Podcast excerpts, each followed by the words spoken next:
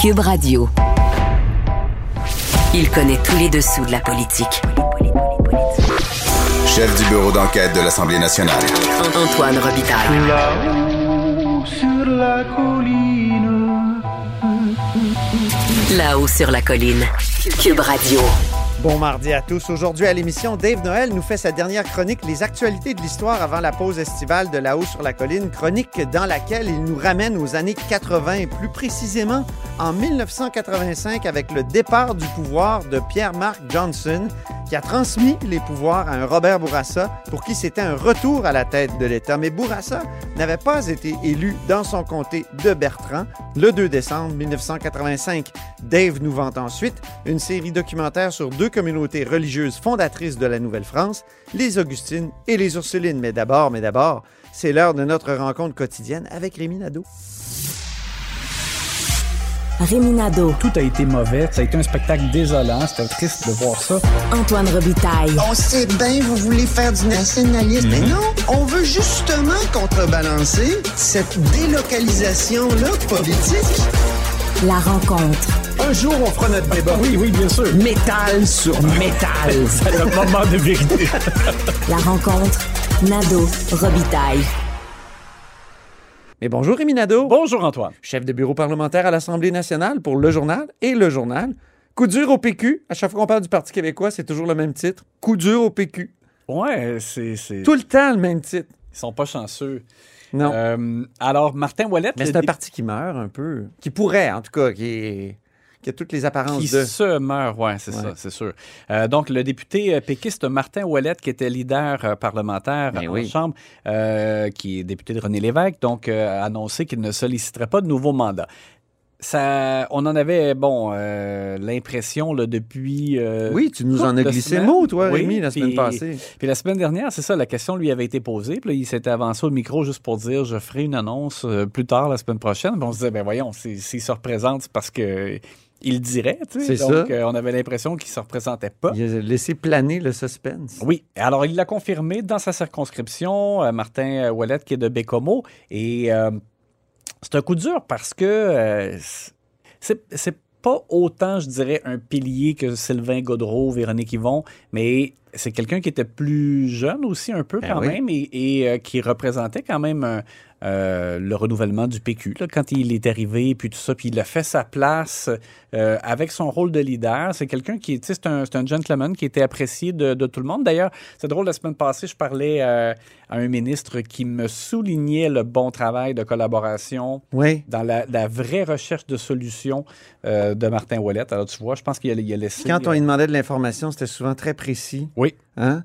Et euh, bon, il y a eu une petite déception parce qu'il aurait aimé être chef parlementaire quand Pascal Bérubé a accroché euh, ses patins en septembre 2021. Mais euh, finalement, il s'était rangé, puis il avait accepté son rôle de leader, puis il avait, il avait essayé de le jouer le, Oui. le mieux possible. Oui, oui, c'est ça. Je- honnêtement, moi, je pense qu'il avait levé la main, mais que ça ne... C'était pas un drame pour lui de qu'il y ait quelqu'un d'autre qui soit chef, que ce soit Joël, et que lui conserve son rôle de leader. Euh, mais bref, euh, pour le PQ, c'est ça, c'est c'est- très difficile, encore une fois, à encaisser ce coup-là. Euh, et je, je trouvais ça drôle quand même que M. Wallet ne l'ait pas annoncé avant la fin de la session, parce que là, il s'est comme privé, lui, du, de la possibilité de faire une allocution d'adieu, comme Ouais. beaucoup d'autres ont fait vrai. au Salon Bleu. Monsieur Wallet me dit que c'est pas juste une question, je lui ai parlé euh, un peu au téléphone, Mhm. euh, c'était pas juste une question de pas accabler davantage Paul Saint-Pierre Plamondon pour le bilan, là, parce que c'est sûr que quand, on quand les péquistes se sont présentés au bilan déjà vendredi dernier, c'était particulier de voir qu'il en manquait, puis que ceux qui étaient là euh, ne se représentaient pas certains. Là. Euh, donc, ça aurait été un de plus, mais M. Wallet disait que c'était plus davantage une question d'organisation pour lui. Euh, comme leader, il y avait beaucoup de choses à travailler pour Ah oui. la fin des travaux parlementaires. Il y a des choses qu'il voulait faire avancer. Bon, en tout cas, bref, il m'a dit que c'était pour ça qu'il voulait l'annoncer dans sa circonscription. Alors, les circonstances ont fait là, que ça a été annoncé dans sa circonscription euh, On va écouter d'ailleurs un extrait lorsqu'il s'est adressé aux journalistes où il explique une des raisons, euh, notamment, euh, qui explique son départ. Mais le temps passé loin des miens a usé ma motivation et les sacrifices supplémentaires ont pesé dans la balance. Pour un député de la troisième plus grande circonscription au Québec, cela représente un défi de 300 000 kilomètres parcourus pendant mon mandat, mais aussi des enjeux de transport, bateau, avion, qui ont rallongé mes absences. J'ai constaté aussi que le travail parlementaire à l'Assemblée nationale ne tient pas compte d'une véritable, conciliation travail-famille. J'ai travaillé ardemment comme leader parlementaire pour qu'on puisse adopter une réforme parlementaire qui tiendrait compte de cette réalité, mais l'impasse est demeurée avec le gouvernement et cela n'a pas abouti et j'en suis fort désolé. En fait, il y avait deux raisons. hein. L'éloignement, mais aussi le fait que la conciliation travail-famille, ça n'a pas été euh, réglé, ce problème-là, par une grande réforme qui avait été déposée pourtant, un projet de réforme déposé par Simon Jolin Barrette à la création d'une garderie euh, au Parlement, mais il semble que ça n'ait pas fonctionné. Non, et les- chacun des partis a présenté aussi comme sa version d'une possible réforme parlementaire. Après ça, tu as le président de l'Assemblée nationale, M. Paradis, qui a présenté aussi une réforme. Aïe, aïe. Alors, c'est- je sais pas, je pense que la- dans la prochaine législature, ils devront euh, accélérer et euh, accoucher de quelque chose de façon officielle qui pourrait être adopté. Mais effectivement, l'éloignement, c'est clair, là. euh, euh, quand l'élu doit faire 4-5 heures de route euh, à chaque fois pour venir à Québec, retourner euh, chez lui, des enfants, un enfant au primaire, un enfant au secondaire, c'est pas facile. Rémi, commençons notre bilan de l'année. Tu veux nous parler de la session du Parti québécois? Oui, et ben donc on parlait de Martin Ouellette. Je te dirais que dans, au cours de la dernière session parlementaire, j'ai vraiment senti que les piliers avaient été au rendez-vous et surtout, surtout Véronique Yvon. Euh, comme si euh, ben, il y a les circonstances et je pense qu'elle avait peut-être aussi la volonté de, tout donner dans les sujets euh, qu'elle affectionne avant, son départ de la vie politique parce qu'elle a été très présente pour la question des places en garderie, pour l'aide médicale à mourir, dans les dernières semaines, on l'avait vu. Aussi, elle a été très efficace pour mettre la loupe sur les demandes euh, du gouvernement caquiste qui sont restées lettres mortes au fédéral.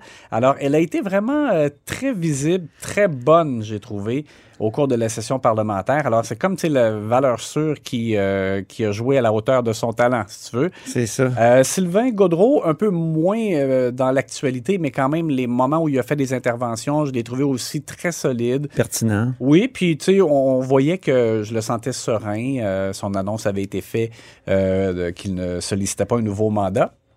Alors, je te dirais, les joueurs sûrs, très bons, très efficaces, mais malheureusement, justement, c'est des gens qui s'en vont. Euh, pour ce qui est de Paul Saint-Pierre Plamondon, alors, c'est lui le chef. En même temps, c'est pas le, chef au Salon Bleu, il y a un chef parlementaire. Monsieur Saint-Pierre Plamondon a essayé de se démarquer avec des points de presse le matin, notamment.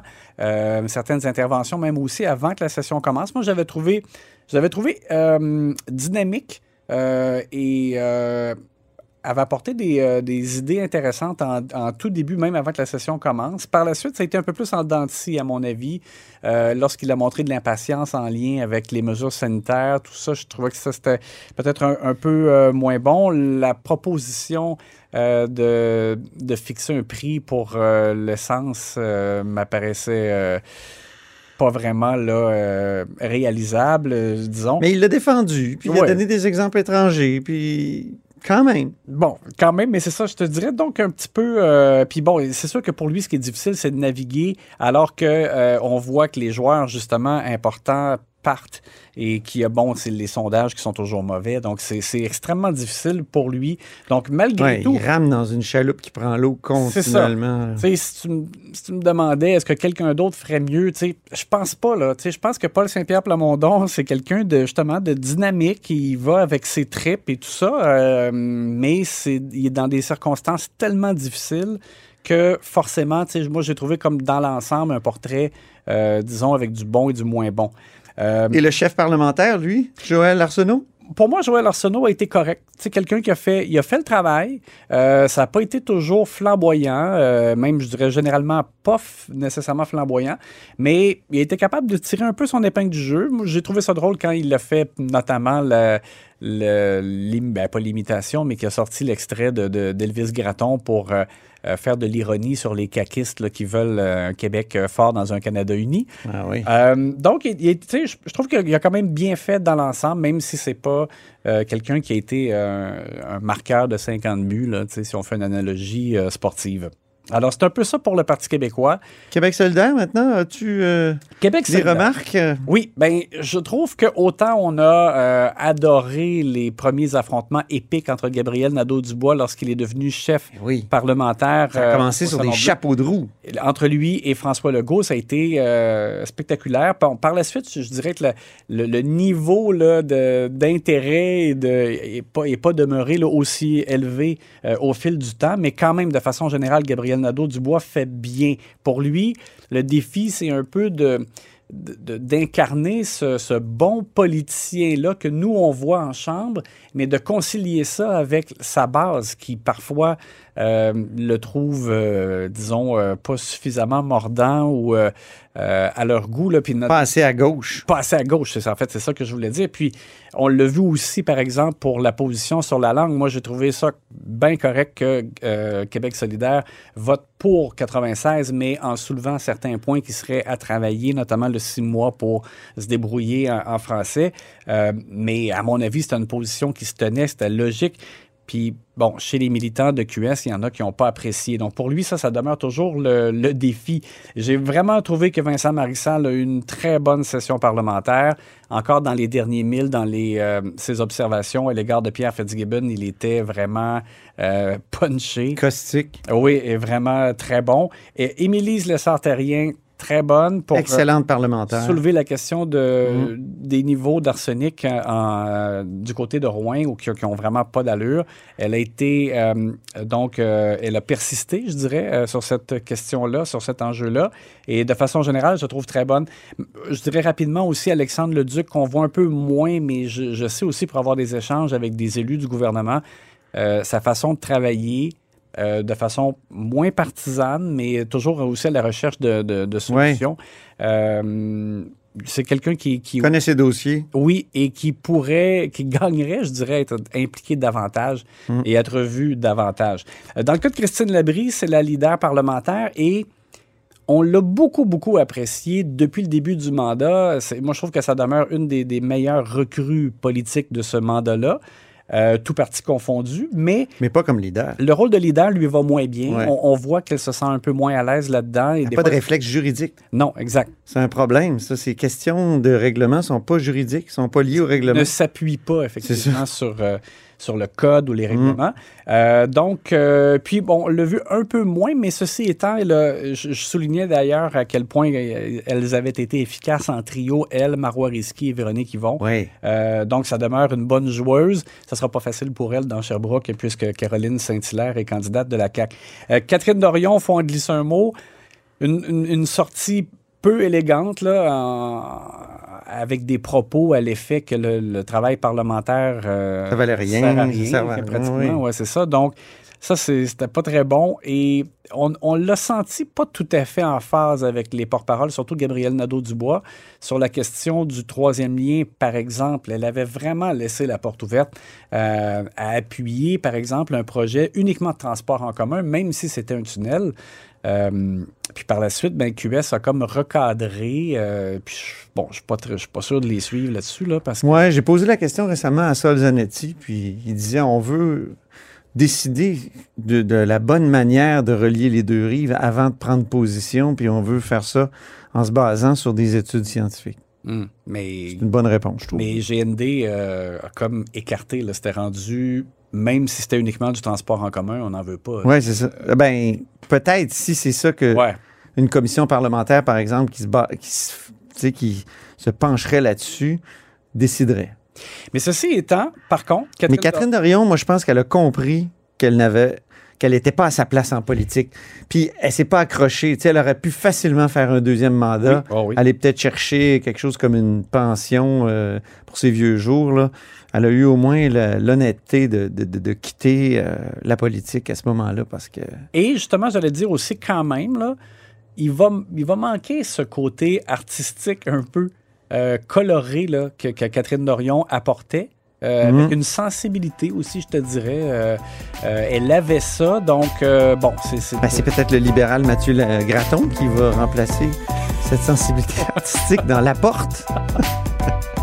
Ouais, c'est parti bizarrement. oui, très bizarre. Alors, je sais Je pas. faisais un peu d'ironie.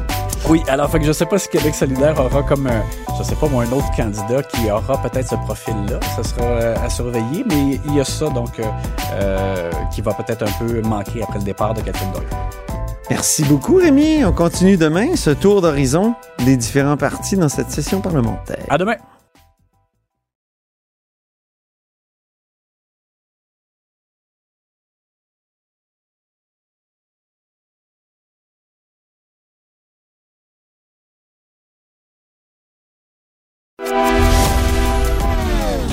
Philosophe, poète dans l'âme, la politique pour lui est comme un grand roman d'amour. Vous écoutez Antoine Robitaille, là-haut sur la colline.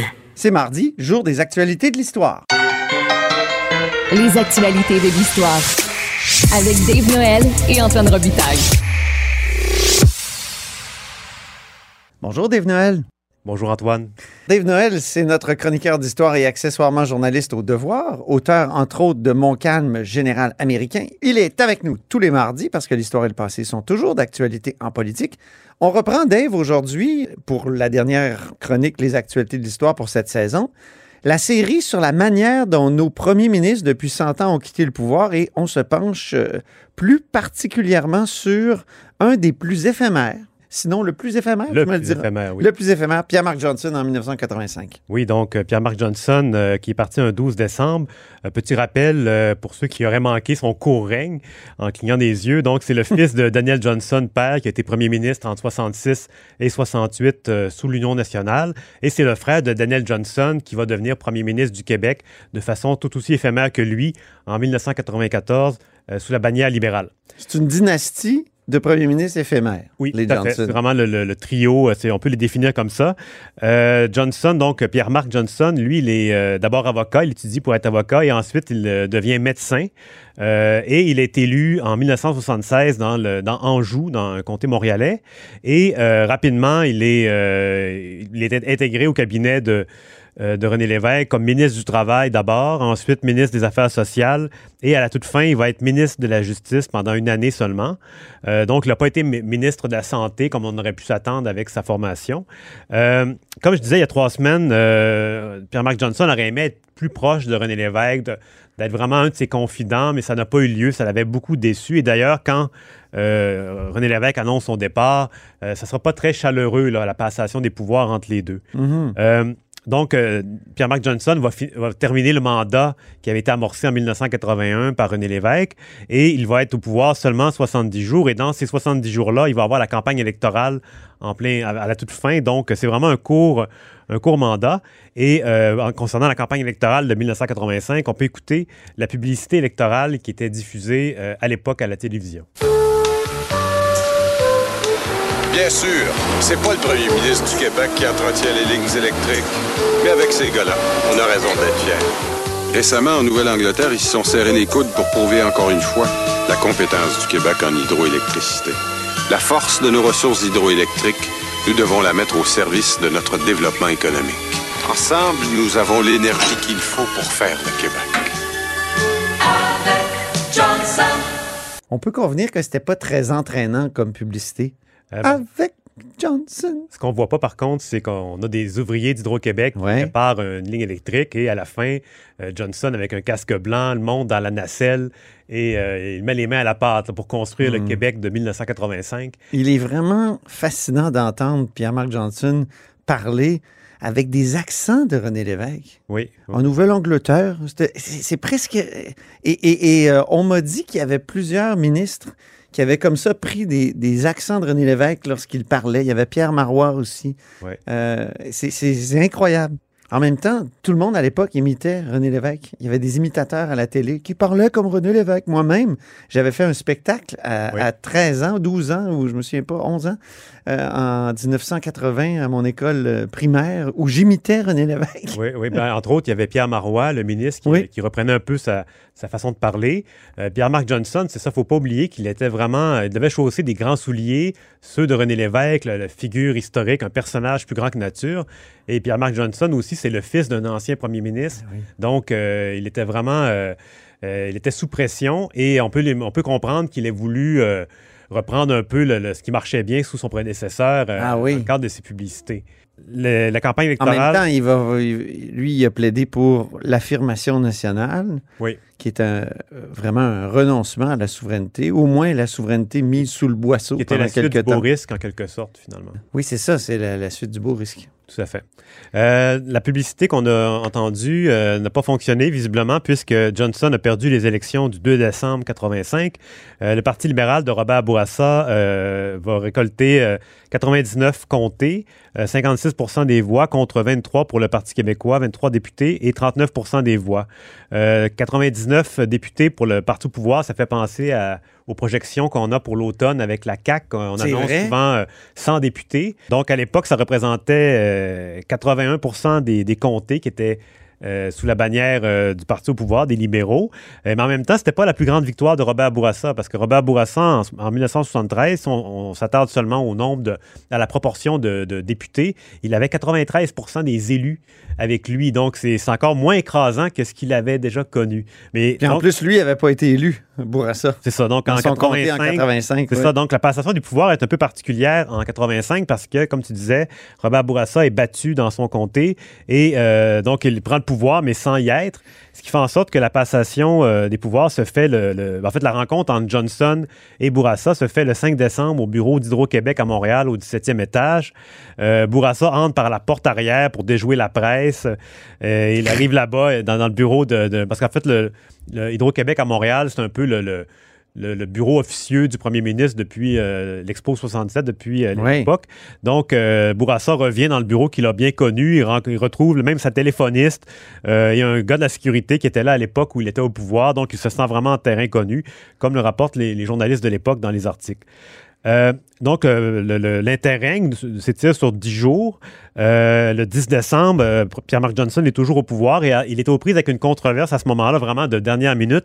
C'est que le gouvernement fédéral a décidé de faire adhérer le Nouveau-Brunswick à la francophonie, euh, ce qui est perçu à l'époque comme une manœuvre pour essayer de diluer le statut spécial que le Québec avait au sein de la francophonie Eh obtenue. oui. Voilà.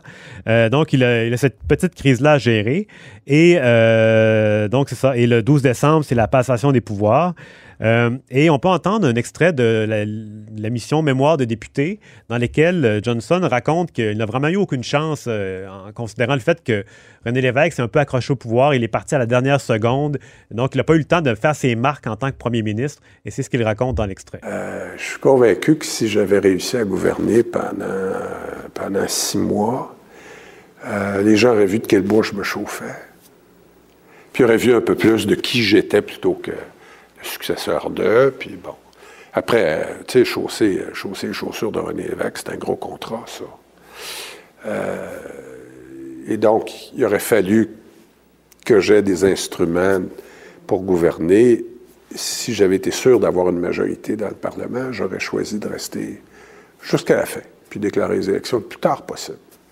En disant aux gens, vous savez, voici, voici où moi je vais aller, voici comment je vois le rôle de l'État. Euh, voici comment je vois le rôle de la participation du secteur privé, voici comment je vois la fiscalité. J'avais le goût de faire ça. Mais on était encore en train de ramasser les résultats de la division interne du parti et puis de la gestion du secteur public et parapublic. Donc, c'est une production de 2006, euh, Oui. son- sa confidence qu'il a fait. On remarque que le ton est très différent de la publicité électorale de 1985, moins, euh, moins dynamique. Euh, Oui. On est plus au moment des confidences. Euh, c'est ça, en 1987, euh, Pierre-Marc Johnson, malgré sa défaite, reste euh, chef du Parti québécois. Euh, mais en 1987, c'est la mort de René Lévesque, le 1er novembre. Et là, à ce moment-là, il se trouve en France pour un voyage euh, diplom- bah, diplomatique, disons, de, de, de- de rencontre. Et euh, il va tarder à revenir au Québec. Et ça, ça va lui être reproché beaucoup. Euh, et à son retour, quand il revient enfin, c'est ça, là, il paraît assez mal. Il démissionne cinq jours après le, le, le décès de René Lévesque. On- à ce moment-là, c'est euh, les, les- comment dire, les fidèles de l'idée d'indépendance euh, se regroupent autour de Jacques Parizeau. Et euh, celui Gérald Godin notamment, oui, avait joué les Brutus. tout à fait. Donc, Oui. euh, puis Jacques Parizeau a raconté plus tard qu'il ne prévoyait pas prendre la succession immédiatement de Johnson, mais c'est arrivé plutôt que prévu. Mais Johnson l'a pris de court en démissionnant soudainement. À noter qu'en 1995, euh, Pierre-Marc Johnson n'a pas pris position pendant la campagne référendaire et d'ailleurs, ça, ça lui avait été reproché par Lucien Bouchard, Oui. qui trouvait ça euh, inconvenant que le successeur de René Lévesque ne, ne prenne pas position à un moment aussi important. Euh, par la suite, donc, Pierre-Marc Johnson va devenir conseiller spécial pour le gouvernement du Québec, notamment sur le bois d'œuvre. Il va présider la commission d'enquête sur le viaduc de la Concorde en 2006.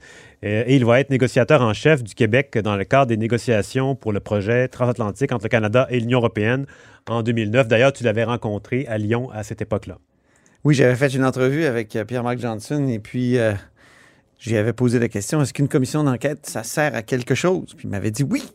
Mais à l'époque, tout le monde demandait une commission d'enquête Ouais. ici au Québec. Sur l'industrie de la construction. Oui, Ouais. c'était intéressant de d'un proche de, de Jean Charest, qu'un proche de Jean Charest dise ça, affirme ça, mais il n'y avait comme pas le choix parce que lui en avait mené une Mhm. et il trouvait que ça avait été bien utile. Tu veux nous parler maintenant d'une série, une- la série Âme sœur sur Canal Savoir. Oui, c'est une émission que j'ai regardée hier. Euh, en fait, ça a été relancé dans le cadre de la Semaine internationale des archives. Oui. C'est sorti récemment, euh, donc au canal Savoir. C'est une émission animée par euh, Catherine Ève Gadouri et Mélanie Lafrance. Ça traite euh, de l'arrivée en Nouvelle-France des, de deux communautés religieuses, les Ursulines et les Augustines, qui sont, en fait, les Augustines, c'est des sœurs hospitalières qui s'occupaient de donner le soin aux malades et aux Qui ont fondé l'Hôtel-Dieu de Québec. oui, et l'hôpital général par la suite. Donc, Mhm. c'était vraiment des hôpitaux de soins, tandis que les sœurs Ursulines, c'était davantage des enseignantes, finalement, qui étaient venues au départ pour enseigner aux Autochtones, euh, aux jeunes filles autochtones, mais finalement, faute d'élèves, euh, elles ont fini par enseigner aux filles de la colonie, donc des, des, des- des Françaises euh, d'origine. Mhm. Et euh, c'est ça, la série raconte vraiment le- les interrelations entre ces deux groupes-là, notamment euh, pendant les incendies. Souvent, le couvent des Ursulines brûlait pour différentes raisons, notamment un, un repas oublié sur un, un poêle ou, Ah oui. ou aussi la guerre, dans le fond, la guerre de, de 1759, quand la ville de Québec a été bombardée par le général Wolfe. D'ailleurs, c'est ça, c'est le petit extrait que j'ai j'ai sélectionné, où là, on, on fait souvent intervenir des religieuses actuelles, donc les dernières religieuses de ces deux communautés-là qui sont très âgées, et on leur fait lire des textes d'époque euh, de leurs prédécesseurs lointaines de- des siècles précédents. Donc, on va entendre un petit extrait. Sœur Nicole Perron, Augustine. Le siège étant devant Québec depuis le mois de juillet, la terreur et l'épouvante étaient générales et tenaient tous les esprits dans des appréhensions les plus alarmantes. Il est impossible de dire les inquiétudes auxquelles nous fûmes livrés pendant ces trois mois. Quoique nous ne puissions douter que notre maison s'allait remplir de tous les blessés du siège, nous reçûmes à bras ouverts nos chères sœurs de Québec. Les larmes que nous versâmes et la tendresse que nous leur témoignâmes leur firent voir que nous étions charmés de partager avec elles le peu qui nous restait. Donc, euh, c'est ça. Et on poursuit par la suite euh, tout au long de l'histoire. On raconte aussi comment les femmes, euh, les religieuses des Ursulines sont demeurées cloîtrées jusqu'à Vatican II. Euh, puis elles expliquent aussi que les gens pouvaient venir les voir, dans le fond, à- évidemment, les, les enfants qui, re- qui, qui étaient, qui recevaient leur, leur enseignement, mais euh, les femmes ne sortaient pas. Et avec Vatican II, là, ça a été la, la révolution où là, on a comme- complètement enlevé ce volet-là de Ah la oui. vie. euh, la vie Ma mère a étudié aux Ursulines, ma sœur, plusieurs de mes tantes aussi. Oui, ouais. Mais il y a encore une école, mais maintenant, Ouais. les religieuses sont plus euh, présentes et sont de moins en moins nombreuses et la plupart n'habitent plus euh, sur les lieux, qui sont Non. des bâtiments historiques un peu euh, muséifiés. Dans le Ils cas viennent de déménager, là, justement, de quitter les lieux historiques qu'ils ont Voilà. habités pendant plusieurs siècles. Ouais, voilà, donc c'est d'où l'intérêt de la série, euh, Oui. où on peut enfin on peut les voir, les entendre. Euh, c'est- très touchant de, de- de- pouvoir voir ça une dernière fois, donc ça vaut la peine de regarder sur le canal Savoir. Merci beaucoup, Dave Noël. Merci Antoine. Je te souhaite un bel été, puis on reprend les actualités de l'histoire euh, dès septembre. Oui, à bientôt. Et c'est ainsi que se termine La Haut sur la Colline en ce mardi. Merci beaucoup d'avoir été des nôtres. N'hésitez surtout pas à diffuser vos segments préférés sur vos réseaux. Ça, c'est la fonction partage. Et je vous dis à demain. Cube Radio.